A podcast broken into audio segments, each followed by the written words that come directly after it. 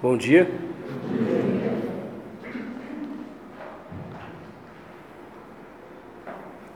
Liguei agora.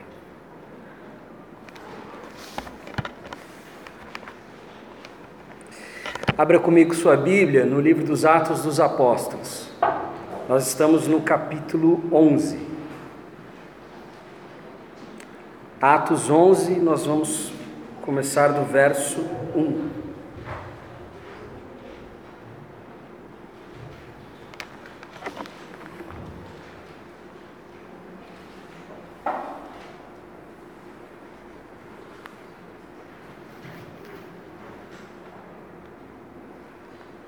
Os apóstolos e os irmãos de toda a Judéia ouviram falar que os gentios também haviam recebido a palavra de Deus.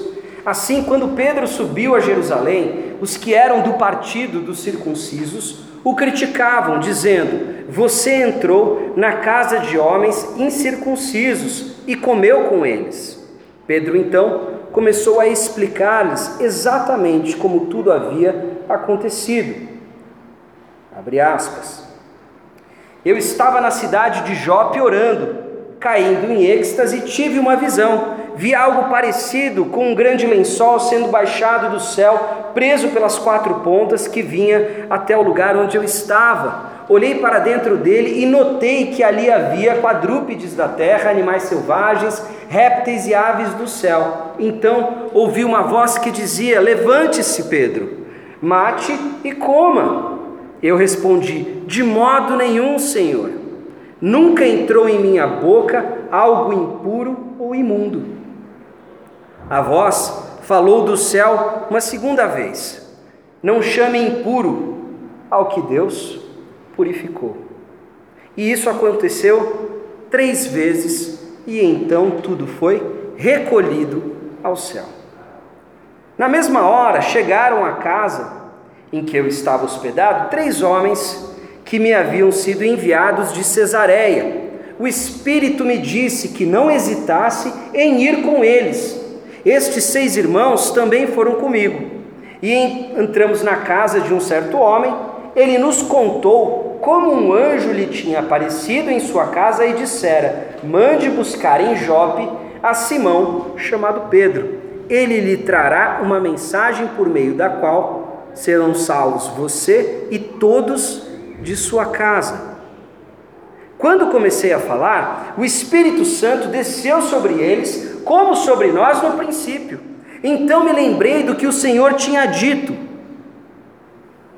Abre aspas novamente. João batizou com água, mas vocês serão batizados com o Espírito Santo.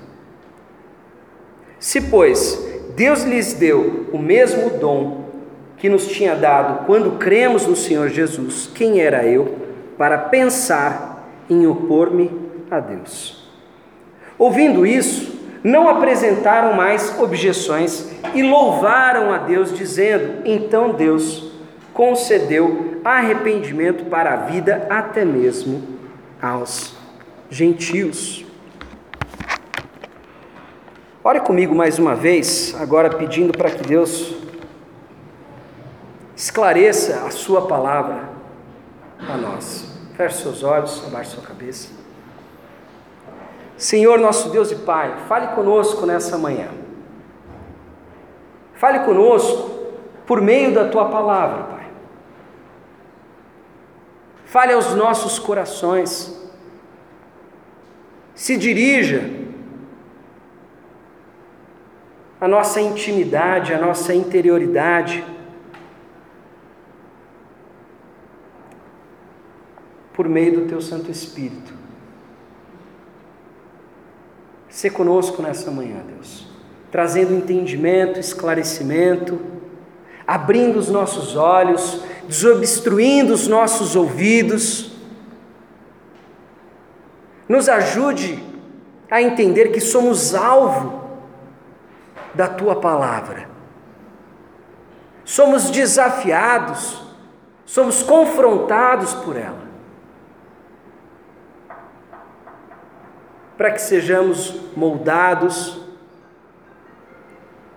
para que sejamos aperfeiçoados, para que sejamos lapidados nessa jornada de santificação, que é a vida.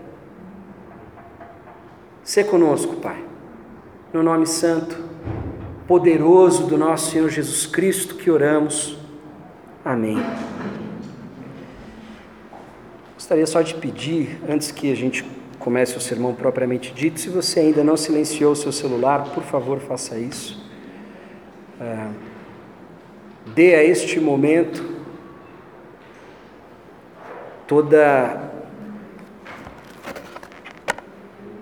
a atenção que você possa dar. Não se permita ser distraído por qualquer outra coisa. Esteja presente de corpo e alma, de coração aqui. A Bíblia nos fala que a ação do Espírito, ela depende obviamente do Espírito, mas também fala de uma disposição nossa em querer ser preenchido, habitado, visitado pelo Espírito. Se coloque nessa posição. Bom, primeira coisa, eu gostaria de dar as boas-vindas. Imagino que percebo que temos visitantes, então se você está vindo pela primeira, segunda vez, sinta-se em casa, porque essa é a casa do seu pai, casa do nosso pai. Para que você saiba, nós temos o hábito, o costume de estudarmos a palavra de forma expositiva e contínua. Então, nós estamos estudando o livro dos Atos dos Apóstolos. Faço sempre essa ressalva para que você entenda talvez o, o fio condutor dessa narrativa que contempla aí os primeiros anos da igreja, nós herdamos este nome da tradição, né? os Atos dos Apóstolos. Porém, é de comum acordo entre a maioria dos teólogos, comentaristas, estudiosos da Bíblia, que esse livro poderia ser muito bem chamado de Atos do Espírito Santo porque é Ele quem está dirigindo, conduzindo a igreja. Aliás, é, toda a narrativa se dá em torno disso, né? Os, os grandes momentos se passam é, tendo em vista a ação do Espírito e o escritor, que é o mesmo escritor do Evangelho de Lucas, então nós o chamaremos de Lucas. Lucas enfatiza bastante a ação do Espírito e como a igreja reage a estas movimentações, a estes direcionamentos do Espírito Santo do nosso Deus. Então, nós estamos estudando o livro dos Atos dos Apóstolos, estamos no capítulo 11, já passamos por uma série de episódios. É interessante que esse capítulo, Pedro está dando satisfação de um episódio que ocorreu no capítulo anterior. Esse episódio toma conta de todo o capítulo 10. E eu queria convidar você, depois na sua casa, na sua intimidade, você que não estava aqui domingo passado, a estudar esse capítulo para que você possa entender melhor do que Pedro está falando, do que está é, tá acontecendo aqui. Aliás, se você assim quiser, também a mensagem do domingo passado está disponibilizada na página do nosso Instagram. Então, para que a gente não não gaste muito tempo falando a respeito do que a gente já falou no domingo passado. Eu vou fazer um breve resumo para que a gente possa focar na situação em questão, a qual a gente acabou de ler no capítulo 11. Tá bom? Bom, para que você saiba o que, que aconteceu. Pedro estava em Jope, Pedro, o apóstolo Pedro, o mesmo Pedro lá dos evangelhos, aquele impetuoso seguidor de Jesus, que também é, no final o negou três vezes, esse mesmo que hoje é o líder entre os apóstolos de Jesus, entre os emissários, entre os embaixadores, entre os mensageiros que Jesus escolheu para si, Pedro estava em Jope. Jope era uma cidade portuária, famosa também pela história de Jonas. Jonas, quando fugiu do chamado de Deus, foi para Jope. Pedro estava em Jope também, lá ele recebeu uma visão de Deus. Essa visão muito interessante, ele explica aqui o que, que aconteceu. É, foi estendido a ele um lençol, ele estava com o texto no capítulo 10 diz que ele estava com fome, e essa voz do céu dizia para ele: Olha, Pedro, está aqui uma série de animais. Se você está com fome, mata e come. E ele diz: Imagina, jamais faria isso, jamais coloquei um alimento, um animal impuro na minha boca. E ele fazia menção às leis alimentares dos judeus. Ok? Nós sabemos com relação ao porco, alguns frutos do mar e coisas do tipo. Existem uma série de, é, de restrições. E aí Pedro dá essa resposta e a voz do céu diz o seguinte: olha, é, está enganado. Não pode ser impuro aquilo que eu purifiquei. Obviamente, era o próprio Deus falando. E aí, o que, que acontece? Pedro fica refletindo sobre isso. É interessante que, tanto no capítulo 10 como no capítulo 11, é, é relatado, é reportado, é registrado que houve uma insistência de três vezes nessa visão, um número significativo para Pedro, né, que negou três vezes. Depois Jesus pergunta para ele lá na praia, pós-ressurreição: Você me ama? Ele pergunta três vezes também. Então, talvez haja algo relacionado à história, ao histórico de Pedro. E Pedro fica refletindo sobre isso. Na mesma hora aparece é, alguns homens na, na casa desse sujeito que ele estava hospedado, chamando ele para Cesareia, que ficava a cerca de uns 50 quilômetros de lá. E eis que Pedro entende, ouve a voz do próprio Espírito Santo, o direcionamento do Espírito Santo, para que ele fosse junto com esses homens. Eles vão à casa de um homem chamado Cornélio, que era um centurião romano, não era apenas um gentil, ou por assim dizer, não era apenas é, alguém que não era judeu, mas era um romano, era um inimigo, e era um cargo alto. O centurião, como o próprio nome diz, ele era responsável por um grupo aí de aproximadamente 100 homens. Então era um sujeito importante. Mas Pedro vai à casa desse homem, esse homem tinha tido uma visão, a visão desse homem dizia que ele precisava encontrar Pedro, e aqui no capítulo 11 traz uma informação interessante para a gente. É, Lucas não registra isso no capítulo 10, mas ele registra agora no capítulo 11. O que, que acontece? Na fala do próprio Cornélio, Pedro, ao reproduzir essa, essa fala, ele reproduz dessa determinada maneira: mande buscar em Jope a Simão chamado Pedro, ele trará uma mensagem por meio da qual serão salvos você e todos da sua casa. O texto diz, lá no capítulo 10, que esse homem Cornélio, ele era um simpatizante do judaísmo e ele era bem quisto pelos judeus na região. Mas essa é uma maneira de dizer que ele era apenas um simpatizante, provavelmente frequentava a sinagoga, provavelmente é, apreciava o texto sagrado, a Torá, provavelmente até seguia. Acho melhor fechar até o final, senão o vento fica mexendo. Isso. Então o que, que acontece? Ele era um sujeito simpatizante do judaísmo. E é interessante porque a visão que Cornélio tem, diz Cornélio que apareceu um anjo para ele e tudo mais, falando a respeito de Pedro, para que buscasse a Pedro, porque Pedro tinha essa mensagem de salvação. É interessante porque mostra, e a gente falou sobre isso na, no domingo passado, que não basta um comportamento é, simpático à religião ou à igreja, é, que era talvez trazendo para a nossa realidade, não bastava uma inclinação é, nesse sentido. A salvação residia única e exclusivamente na mensagem a respeito de Jesus Cristo. E por isso apareceu um anjo que se agradou, falando que Deus se agradou do comportamento de Cornélio, mas que ele precisava ouvir a respeito deste Senhor. E é o que acontece. Pedro relata que enquanto ele estava falando, pregando a respeito do Evangelho, todos foram batizados pelo Espírito Santo, foram visitados pelo Espírito Santo, e ali Lucas ele registra de uma maneira muito semelhante ao próprio relato do Pentecostes.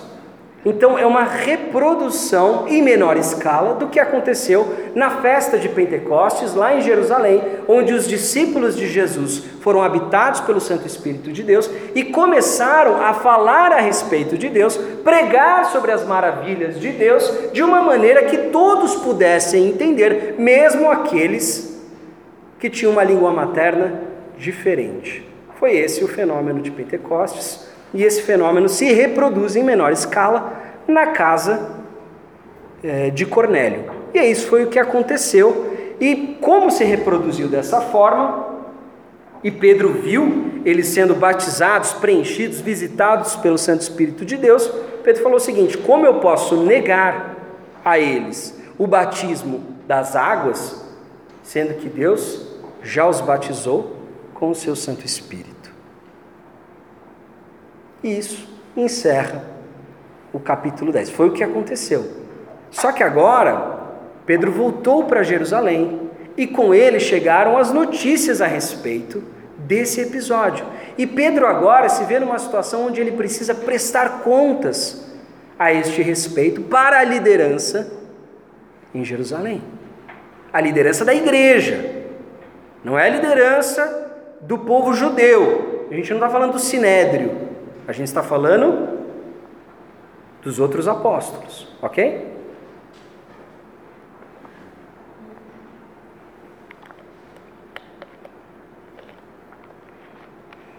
Então, o que, que acontece?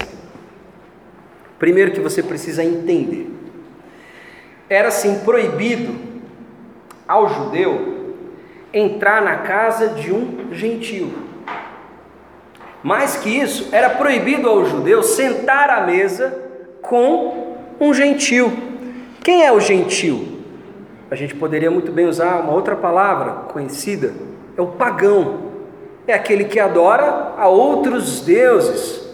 O grande tópico do Antigo Testamento, para você que conhece a Bíblia, você sabe,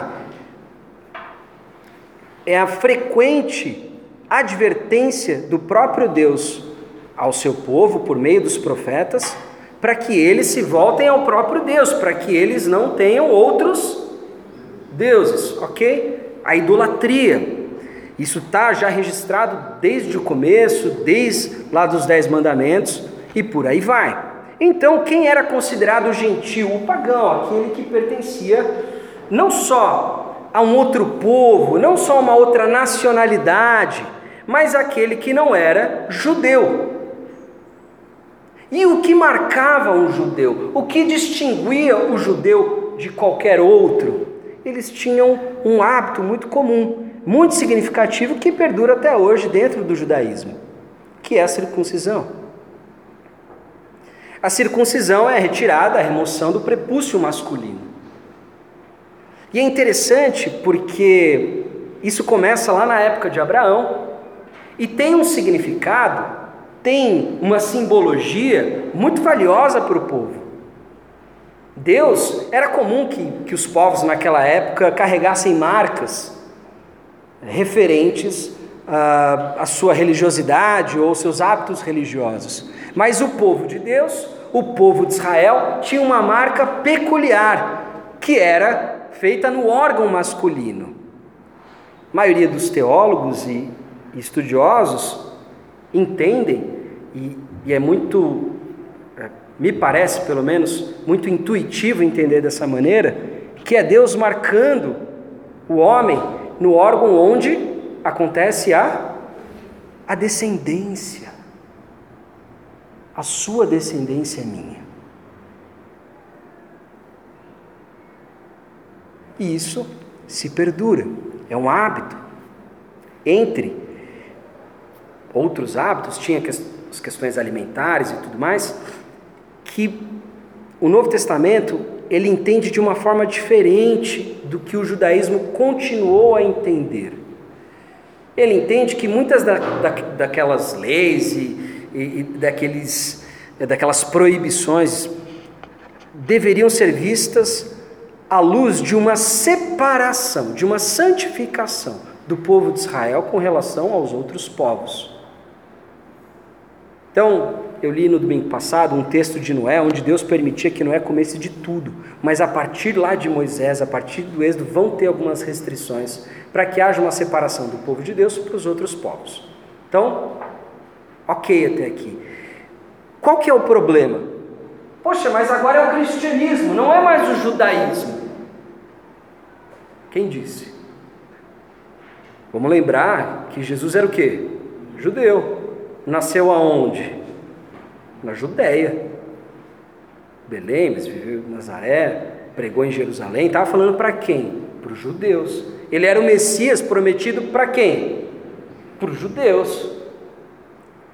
Existe uma grande, é, assim, transformação que vai acontecer a partir daí na própria compreensão que os discípulos de Jesus vão ter a respeito de temas básicos, como quem é o povo de Deus,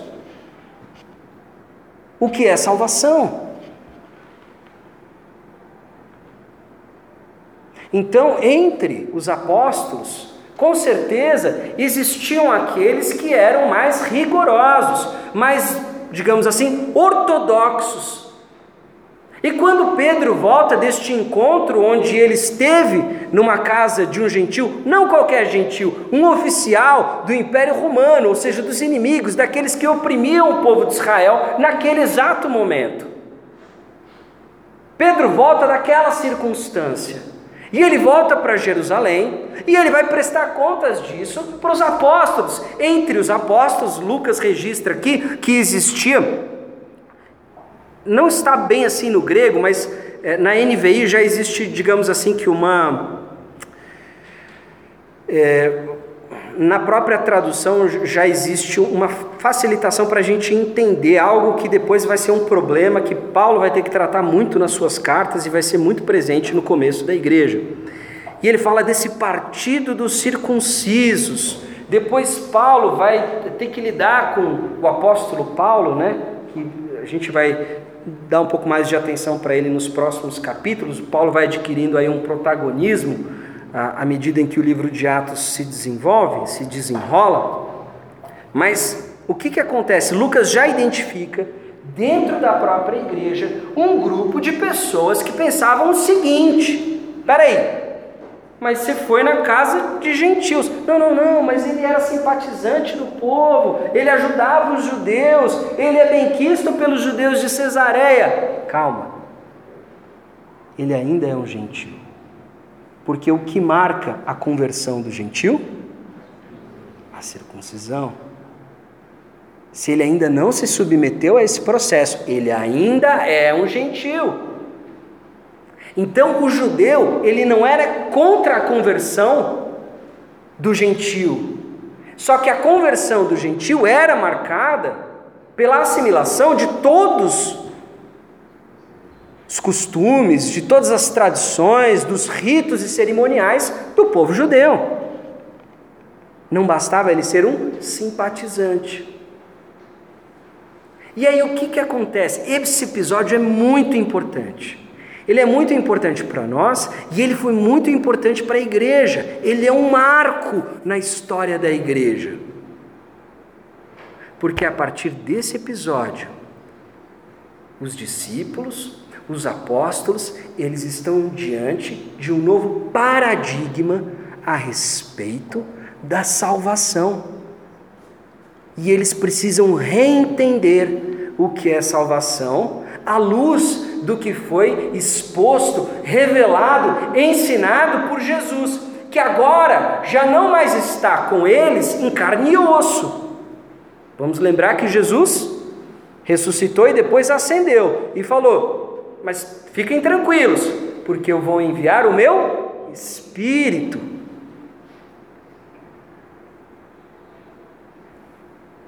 Os apóstolos agora eles estão diante de um novo paradigma, porque pensa comigo, a gente ainda de certa forma está razoavelmente Estamos caminhando para metade, mas razoavelmente ainda estamos dentro do começo do livro de Atos. Eles ainda não fizeram muitas é, viagens missionárias, ainda não fizeram muitas inserções em contextos transculturais. Tudo aconteceu ali. Pega Jerusalém, aí depois Filipe, o evangelista, lembra? foi para Samaria, depois ele prega para o eunuco etíope. A gente ainda está bem dentro do judaísmo. E agora, os próprios apóstolos são desafiados, são confrontados com uma nova percepção a respeito da salvação. Não é necessariamente uma percepção contraditória, mas através da revelação em Cristo, é uma percepção mais profunda. Eles descobrem uma extensão maior dos propósitos, dos planos de Deus para o seu povo e para toda a humanidade. Se no passado a marca da salvação era a circuncisão, era a adoção dos hábitos religiosos, dos rituais, dos cerimoniais judaicos, aquilo garantia que agora eles eram parte do povo escolhido, e ser salvo no Antigo Testamento é ser parte do povo escolhido de Deus. A própria noção de vida após morte, é, ela, ela é ela é pouco difundida no Antigo Testamento. Se antes era assim, agora, diante da revelação que há em Jesus Cristo, que o Novo Testamento trata da seguinte maneira: o que aconteceu no Antigo Testamento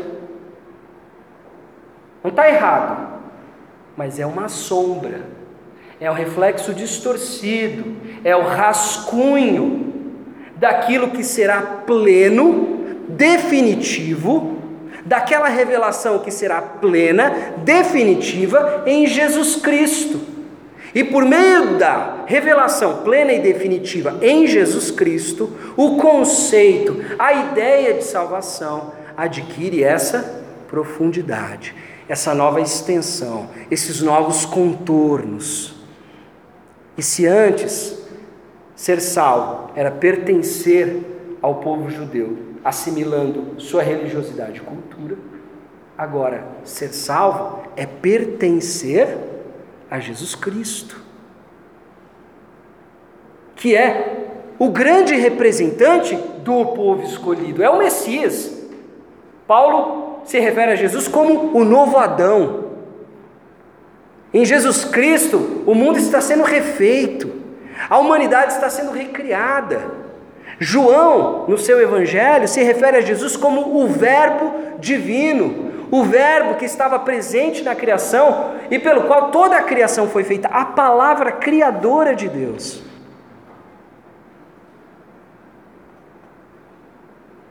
Por meio dessa revelação, a perspectiva muda ser salvo agora, não basta uma marca. Aliás, isso não é novidade, tá? No próprio Antigo Testamento, profetas como Jeremias, como Ezequiel, já vinham falando sobre isso. Jeremias fala, claro, Deus fala por meio de Jeremias, mas da seguinte maneira, dizendo: olha, não basta a circuncisão tradicional, o coração do povo precisa ser circuncidado. O coração do povo precisa ser marcado como propriedade de Deus. Mais para frente, Jeremias vai falar da nova aliança, no capítulo 31, que é o Deus que escreve a sua lei, não mais em tábuas de pedra, mas escreve na, no coração do seu povo. Ezequiel vai é, é, associar essa nova transformação, essa lei escrita no coração, a um novo espírito que é dado.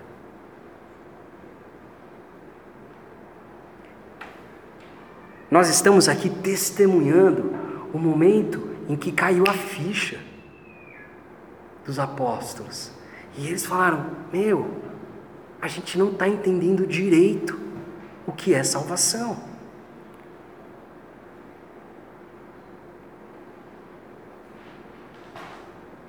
Talvez seja isso mesmo. A lei, os nossos costumes, como Paulo, lá em Gálatas, ele vai desenvolver melhor essa ideia, nada mais são ou nada mais foram do que tutores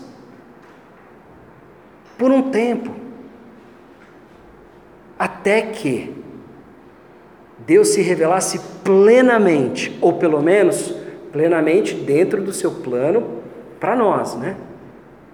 Até que Deus se revelasse plenamente em Jesus Cristo. Ele é a grande revelação, porque Ele é a palavra, Ele é o Verbo, Ele é o Logos, palavra é, no grego, encarnado.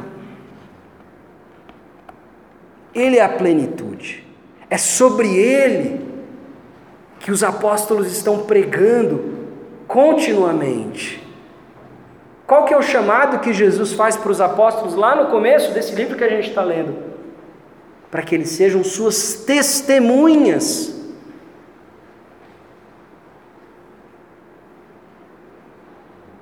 Para que eles sejam suas testemunhas até os confins da terra. E aqui fica a pergunta: será então que os gentios, para serem salvos, vão ter que aderir ao judaísmo para depois reconhecer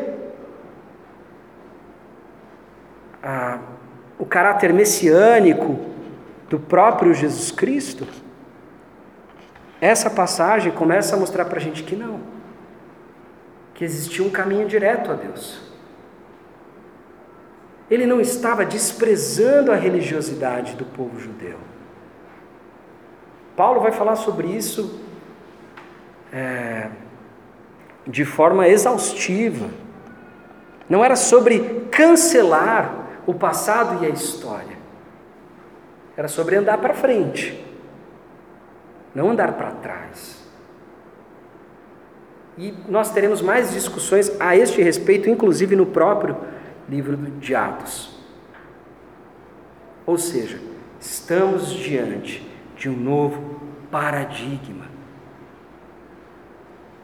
Agora, os apóstolos, eles estão entendendo o seguinte: bom, talvez nós não sejamos, porque vamos para as implicações dessa compreensão. Talvez nós não sejamos os porteiros desse novo reino. Talvez nós não sejamos aqueles que vão dizer quem entra e quem fica do lado de fora. Talvez a melhor imagem que descreva a nossa relação com aqueles que nós pretendemos evangelizar, talvez seja a imagem que o próprio Senhor Jesus ofereceu lá nos evangelhos. Talvez estejamos mais para trabalhadores de uma seara.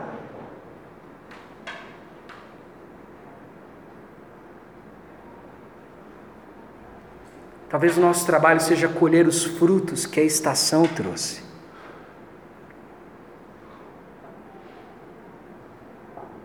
Mais do que dizer quem pode ou quem não pode entrar.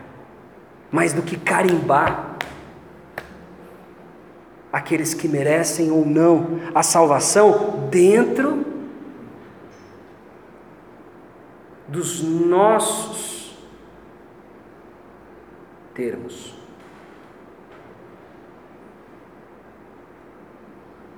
Isso tem grandes implicações na história da igreja e as implicações dessa compreensão, dessa nova compreensão, as implicações deste episódio continuam ecoando, mesmo dois mil anos depois.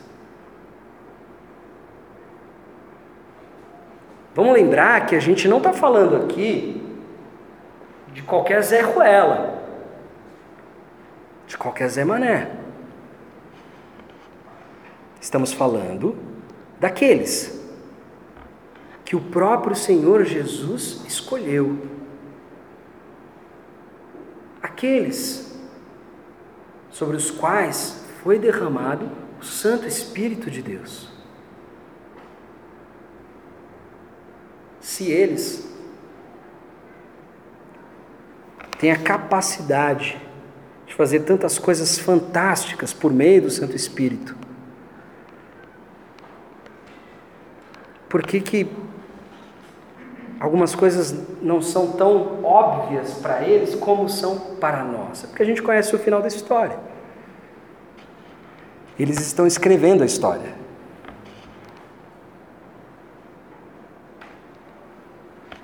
Se a igreja, cheia do Santo Espírito de Deus,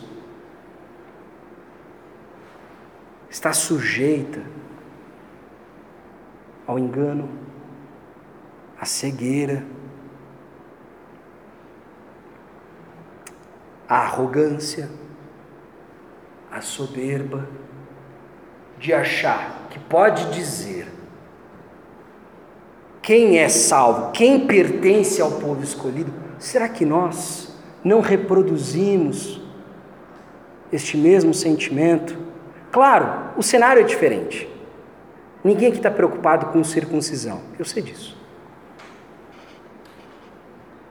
Mas será que nós também não somos tomados por esse sentimento?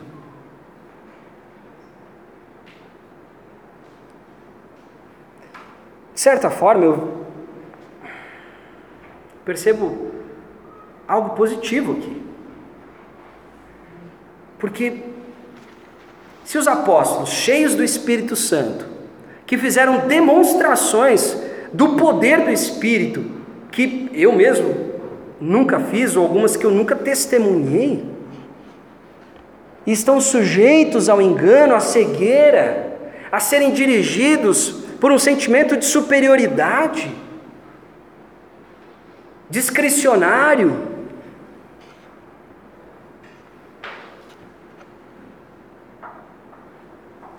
Eu me sinto um pouco mais tranquilo. Porque eu acho que nós também somos.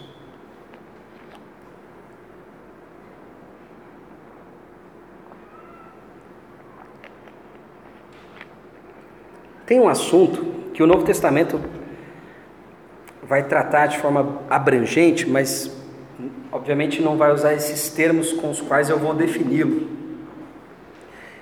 Mas está presente em todo o Novo Testamento essa tensão entre a igreja dos homens e a igreja de Deus. A igreja que os homens desejam ter para os seus propósitos, para os seus fins, uma igreja que seja nada mais do que, de certa forma, um reflexo de quem é o próprio homem, dos seus anseios, do seu desejo de resolver os problemas do mundo à sua maneira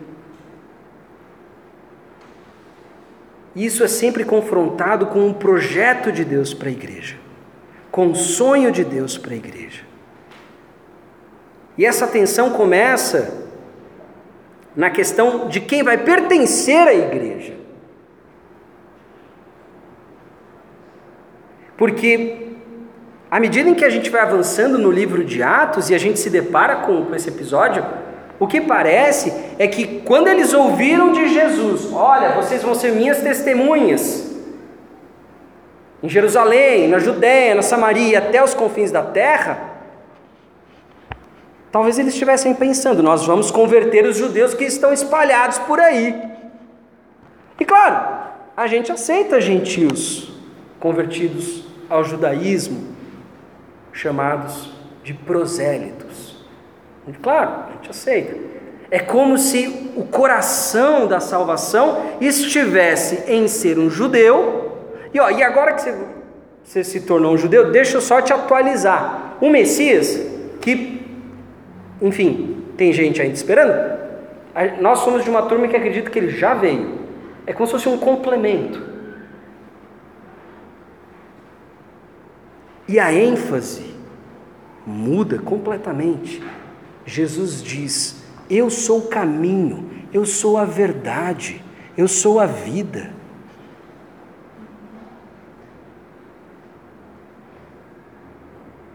Ser salvo é pertencer a mim. E qual que é a marca do pertencimento a Jesus? Espírito Santo, selo, penhor da nossa salvação, a garantia, o adiantamento da nossa salvação, o sinal de que fomos comprados e agora pertencemos a este Deus. É o Espírito Santo. E é por meio do Santo Espírito de Deus que Cristo habita em nós, no nosso coração, que nós podemos possuir, conforme diz Paulo, lá em 1 Coríntios, a mente de Cristo. Porque o Espírito Santo, e eu quero te dizer, é muito mais, infelizmente, é, por conta de equívocos teológicos e de compreensão bíblica, o Espírito Santo ele foi sequestrado. E a gente acredita que só tem Espírito Santo onde as pessoas falam em línguas, dão piruetas e, e o pessoal levanta de cadeira de roda. Não, isso não é bíblico. Nós temos relatos de homens que o texto diz que são cheios do Espírito Santo. E não é relatado nenhum tipo de manifestação dessa natureza. Não que não hajam essas manifestações, existem, mas não são elas que definem o agir do Espírito.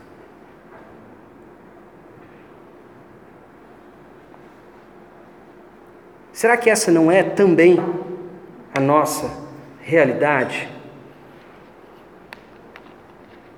O que eu quero dizer com isso?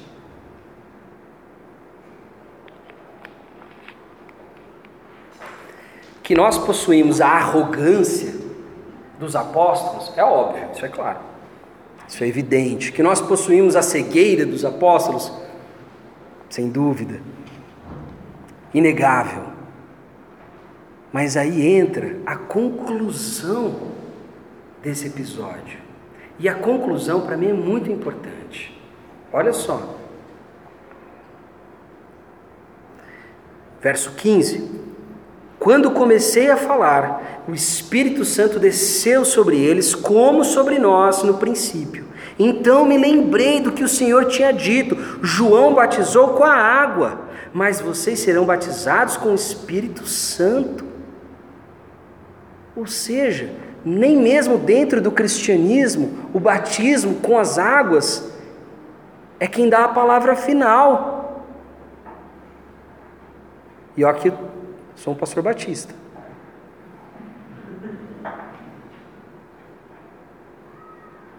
Nós consideramos isso um símbolo. Porque o, o, verdadeiro batismo que importa é a visitação do Santo Espírito de Deus, a habitação do Santo Espírito de Deus. E eu, eu vou voltar nessa questão para não ficar tão solta e tão, tão genérica. Mas olha aqui, então me lembrei o que o Senhor tinha dito: João batizou com água, mas vocês serão batizados com o Espírito Santo. Se, pois, Deus lhes deu o mesmo dom que nos tinha dado quando cremos no Senhor Jesus, quem era eu para pensar em opor-me a Deus? Se Deus conferiu a eles o mesmo dom que conferiu a mim,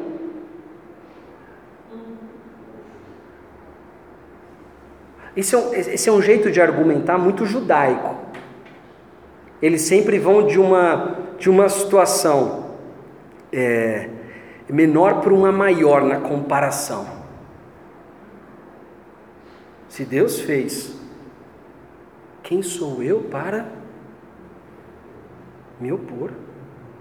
Que nem no capítulo anterior. Se Deus os batizou com o Santo Espírito, quem sou eu para negar o batismo na água? E aí entra a conclusão, verso 18: Ouvindo isso, não apresentaram mais objeções. traduzindo do grego literalmente, tá? Ouvindo isso, se calaram e louvaram a Deus, dizendo: Então Deus concedeu arrependimento para a vida, até mesmo aos gentios.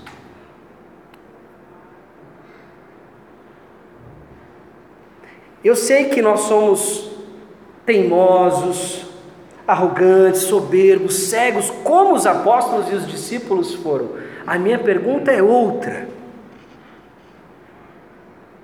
Mas somos nós sensíveis à voz do Espírito, como eles foram? Porque eles começaram do jeito errado. Eles precisavam ser reeducados a respeito do que era salvação. Mas eles estavam sensíveis ao testemunho, ao agir do Santo Espírito de Deus.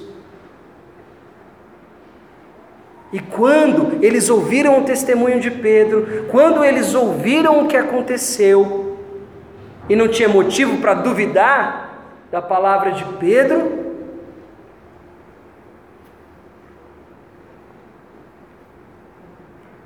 eles entenderam.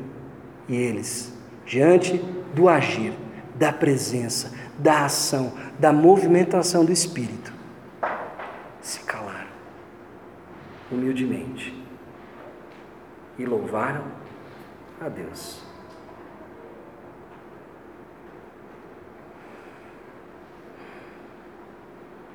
E eu me pergunto, se nós também estamos sensíveis, estamos disponíveis, estamos atentos ao que o Espírito está nos falando, se nós estamos atentos aos frutos que estão prontos para serem colhidos do pé.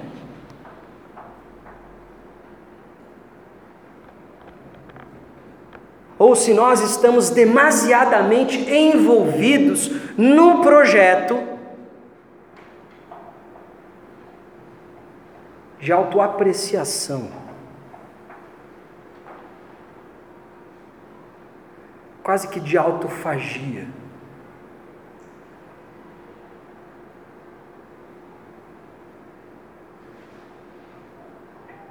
Será que nós estamos envolvidos com a história da salvação e com a missão que foi conferida a nós?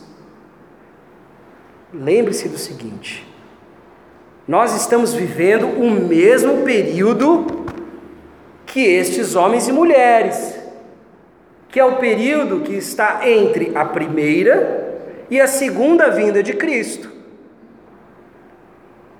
Cristo não voltou ainda. Então, não mudou a ordem. A ordem continua a mesma. Somos nós, uma igreja dirigida, movimentada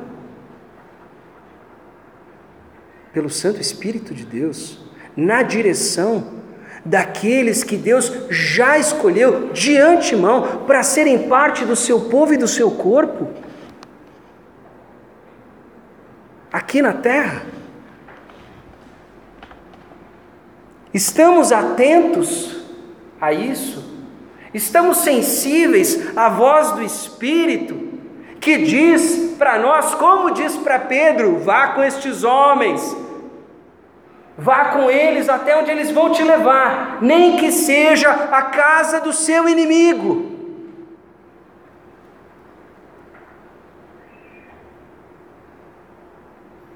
ou a sensibilidade que Filipe, o evangelista, também possuía. Olha, vá até aquela carruagem, explica o que aquele homem está lendo lá em Isaías. Eu não estou falando aqui de ouvir uma voz do além, não precisa ser uma demonstração sobrenatural. Estou falando de disponibilidade. Eis-me aqui. E eu te pergunto, você diz isso diariamente a Deus nas tuas orações? Você faz orações, certo?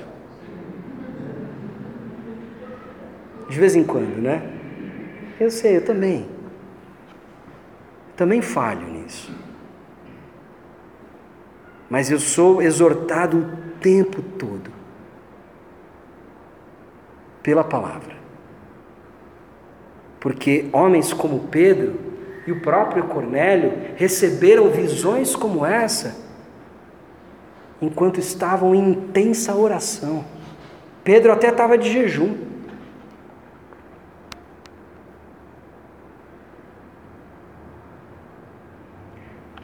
Nós, igreja, no século 21, na cidade de São Paulo, no mundo pós-moderno, aqui no Ocidente, onde os valores já são bem diferentes dos valores desse povo.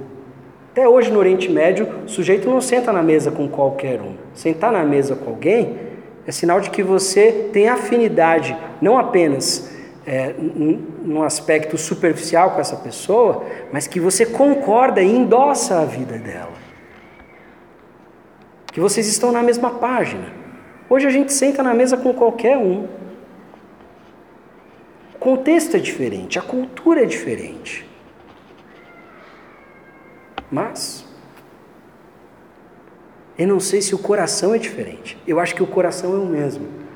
Conforme diz o próprio profeta Jeremias, coração doente, enganoso. E o nosso coração sempre vai dizer para nós que somos mais escolhidos, que somos mais espirituais. E é óbvio que existe diferença entre aqueles que estão há mais tempo na caminhada e aqueles que estão chegando. É óbvio, senão não seria uma caminhada de santificação. Mas essa é uma diferença horizontal e não vertical. Não cabe a nós o papel do porteiro, não é a gente quem carimba o sujeito na entrada e diz: ah, você pode, você não pode. O nosso trabalho, o, tra o trabalho do trabalhador da seara, é colher o fruto quando dá no pé e está cheio. Jesus já dizia naquela época: o sofrimento é um sinal. O sofrimento de um povo, a angústia, a depressão.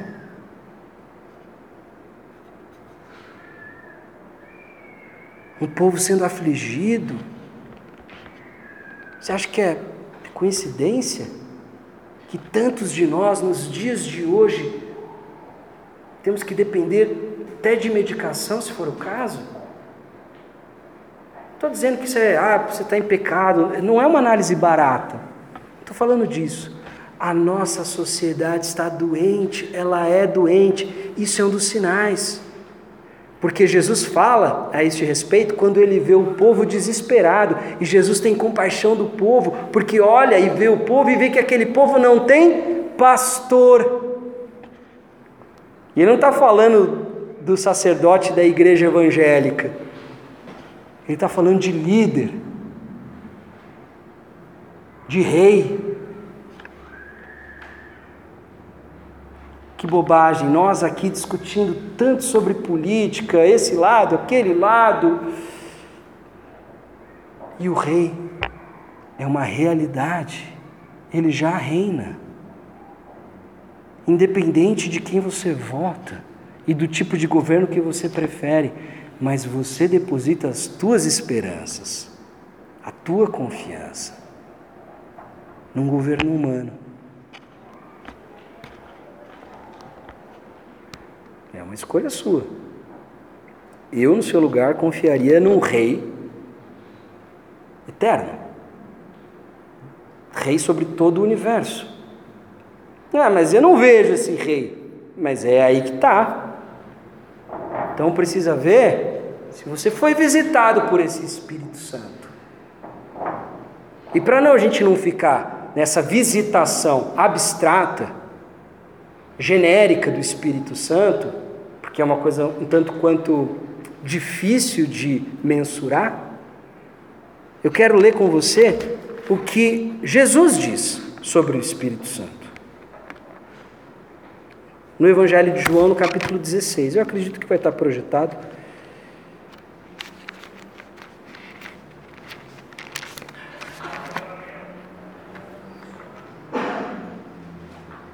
João 16, verso 5. Olha o que Jesus diz.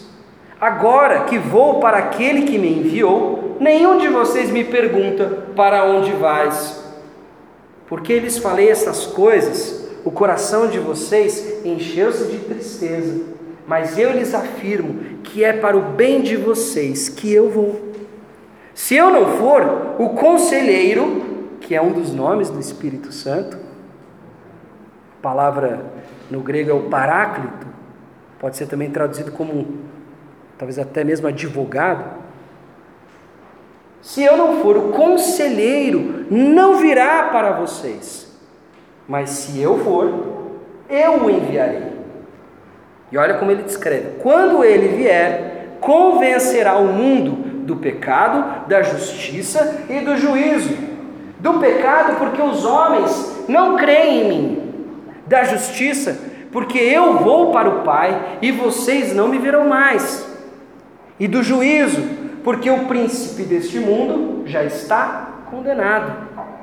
Tenho ainda muito que lhes dizer, mas vocês não podem suportar agora. Mas quando o Espírito da Verdade vier, ele os guiará a toda a verdade. Não falará de si mesmo, falará apenas o que ouvir e lhes anunciará o que está por vir ele me glorificará, porque receberá do que é meu e o tornará conhecido a vocês. Tudo o que pertence ao Pai é meu.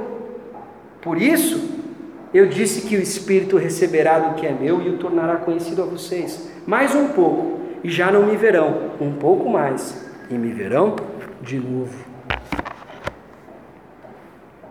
É interessante que aqui no próprio texto que a gente estudou hoje, eles terminam dizendo: ouvindo isso, não apresentaram mais objeções ou se calaram, louvaram a Deus, dizendo: então Deus concedeu arrependimento para a vida, até mesmo aos gentios. Vem comigo. Quando eles pregam sobre arrependimento lá em Jerusalém, para os líderes do povo judeu, Faz muito sentido. Afinal de contas, Jesus veio, eles não reconheceram e ainda mataram Jesus. Mas agora, de que arrependimento a gente está falando? Qual foi a transgressão dos gentios? Além do fato simplesmente de não pertencerem ao povo de Deus, que necessita desse arrependimento, e aqui a palavra é muito importante, porque arrependimento do grego, metanoia, que é a transformação da mente, a transformação da consciência,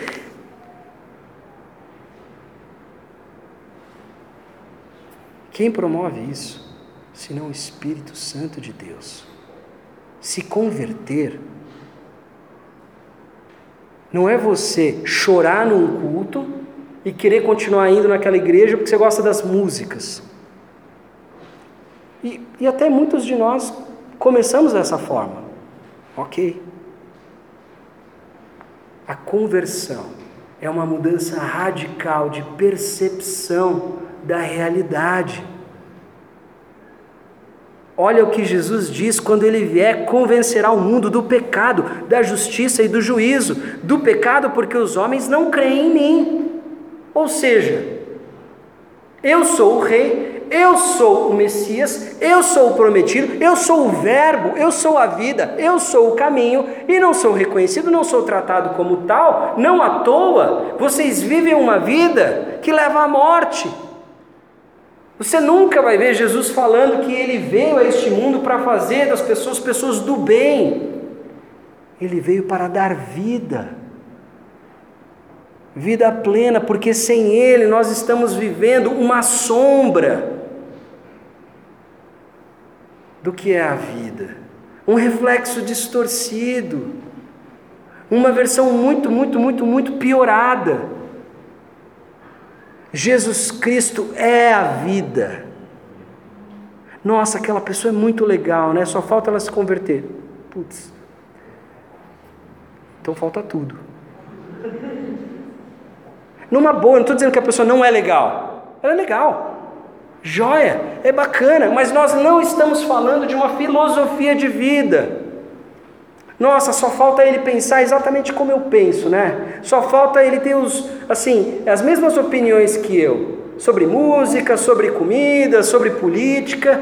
Não é isso, não é isso. A questão é aqueles que se submeteram ao senhorio de Jesus Cristo são visitados pelo seu Santo Espírito. E Jesus está falando um negócio muito interessante. Não fiquem tristes porque eu estou indo. Do contrário, se eu não for, o Espírito não vem. E a vinda do Espírito sou eu habitar em você. É você ter a minha mente, é você ter os meus olhos, é você assimilar o meu amor e reproduzir este amor para com aqueles que eu coloquei à sua volta.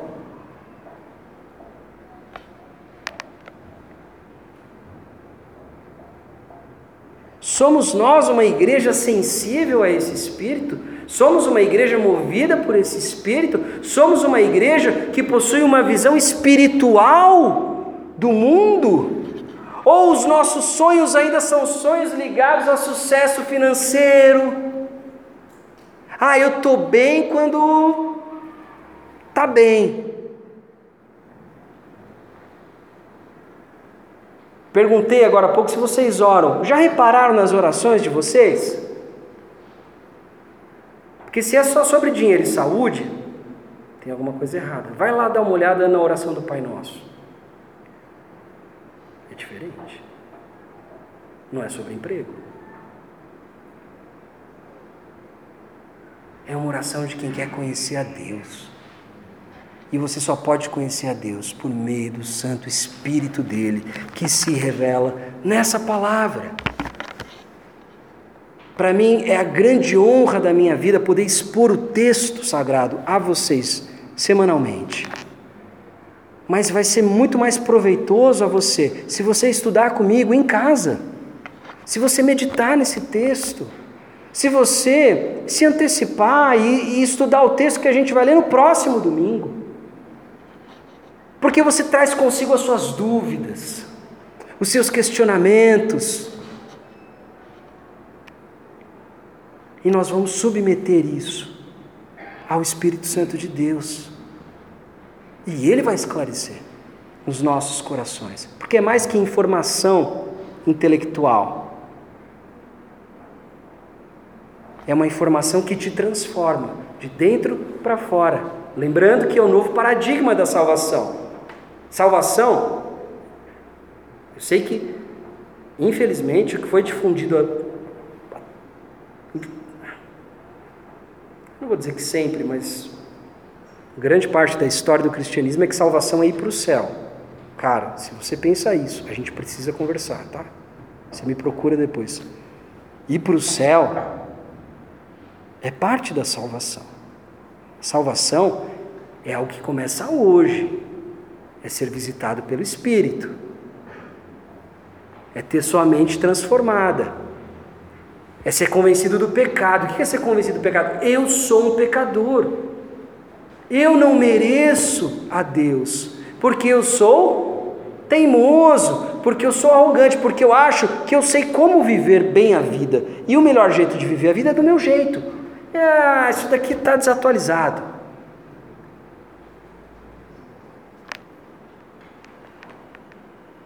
Espírito Santo te convence de que você é pecador.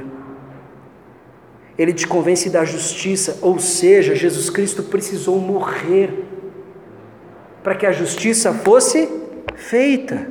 Alguém precisou pagar pelo seu e pelo meu pecado. E precisa te convencer do juízo. O mundo caminha, o mundo junto com o seu príncipe, junto com o seu regente, o mundo caminha para o juízo e para a condenação. Esse é o pilar da revelação do Espírito Santo ao que se converte a Jesus Cristo.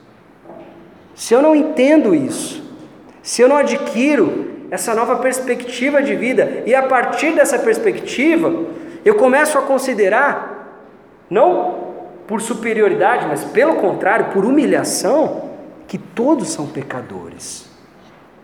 E olha que interessante, à medida que eu considero que todo mundo é pecador, eu começo a abaixar as minhas expectativas com o meu próximo, com o meu irmão, com os meus familiares. Consequentemente, naturalmente, eu começo a ficar mais tolerante, mais paciente, mais amoroso, mais misericordioso, porque assim como ele, eu também sou esse pecador, e eu também precisei de uma graça irresistível que só o próprio Deus, por meio de Jesus Cristo, poderia me dar. E os apóstolos estão chegando perto dessas constatações. Então é isso. Então Deus concedeu arrependimento, metanoia, transformação, mudança da percepção a eles também, aos gentios. Para quê? Para a vida. Para a nova vida em Cristo. Não somos tão diferentes dos apóstolos. Temos os nossos preconceitos. Lá no fundo, a gente acha que alguns pecados são de fato piores e que pessoas, tem pessoas que são menos aceitáveis. E eu não estou falando aqui de uma maneira a banalizar o pecado, porque talvez existam pecados que de fato despertem em Deus um ranço maior. Porque está na Bíblia, não é a minha opinião. Mas e também, outra coisa que eu vejo, especialmente no livro dos Atos dos Apóstolos, a conversão ela não é um esforço dos apóstolos. Não é um esforço intelectual, exaustivo, de convencimento de que Jesus é melhor do que Baal ou César. Eles estão sensíveis ao Espírito e percebem as pessoas que estão prontas para serem colhidas do pé. Porque se fosse assim, nós viveríamos um tipo de evangelicalismo né, meio louco, que existe. De forçação da conversão da pessoa a qualquer custo. Uma vez eu vi uma história de um sujeito que espancou um funcionário para ele aceitar Jesus. É, ué, então melhor ele se apanhar agora do que ir para o inferno, né? A cabeça do maluco. Não, mas não é isso. Porque se, é, se, esse é o, se esse é o critério, então vamos bater nele agora para depois mandar para o céu. Não é isso. Deus escolheu o seu povo. Deus plantou as suas sementes. E elas agora estão se transformando em frutos. E a pergunta que fica para nós é: Somos habitados pelo Santo Espírito de Deus? Somos dirigidos pelo Espírito Santo de Deus? Somos sensíveis à voz do Espírito? Se somos, nós vamos perceber os frutos que estão já quase que maduros o suficiente para serem colhidos do pé. E aproveita essa palavra colher e acrescenta o ar. Porque a igreja precisa aprender a colher bem. E acolher bem é sentar à mesa com a pessoa, é estender a ela o privilégio da santa ceia, porque foi o que Jesus fez com seus discípulos. Estendeu a eles o privilégio de sentar à mesa com ele, e ele os serviu. E ele fez da refeição um momento sagrado para a gente ter entre os irmãos.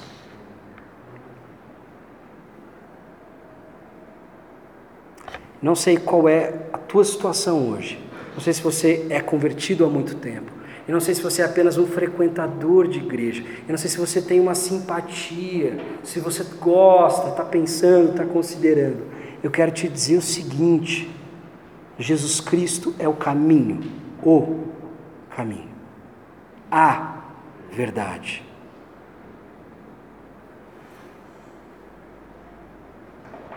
Não existe outro.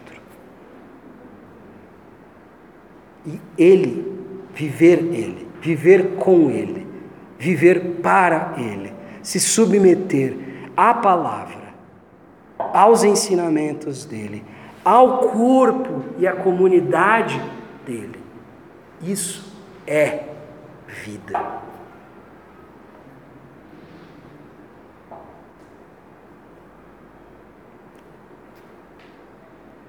Se nós já desfrutamos dessa realidade, precisamos continuar a nossa jornada de transformação, de aperfeiçoamento pelo Santo Espírito de Deus, para que estejamos sensíveis às pessoas que Ele tem colocado nas nossas vidas. Porque essa é a nossa responsabilidade.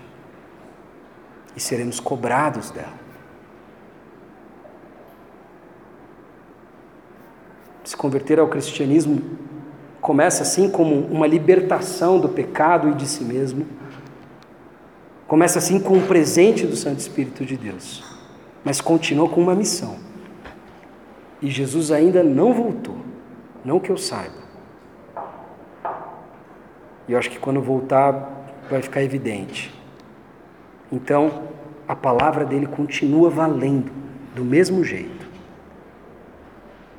somos chamados para testemunharmos que o Rei chegou, reina e não há vida fora dele. Soa um tanto quanto radical, mas é assim que a, que a Bíblia é escrita, nesses termos. E é essa meditação, essa reflexão que eu te convido nessa manhã. Feche os teus olhos.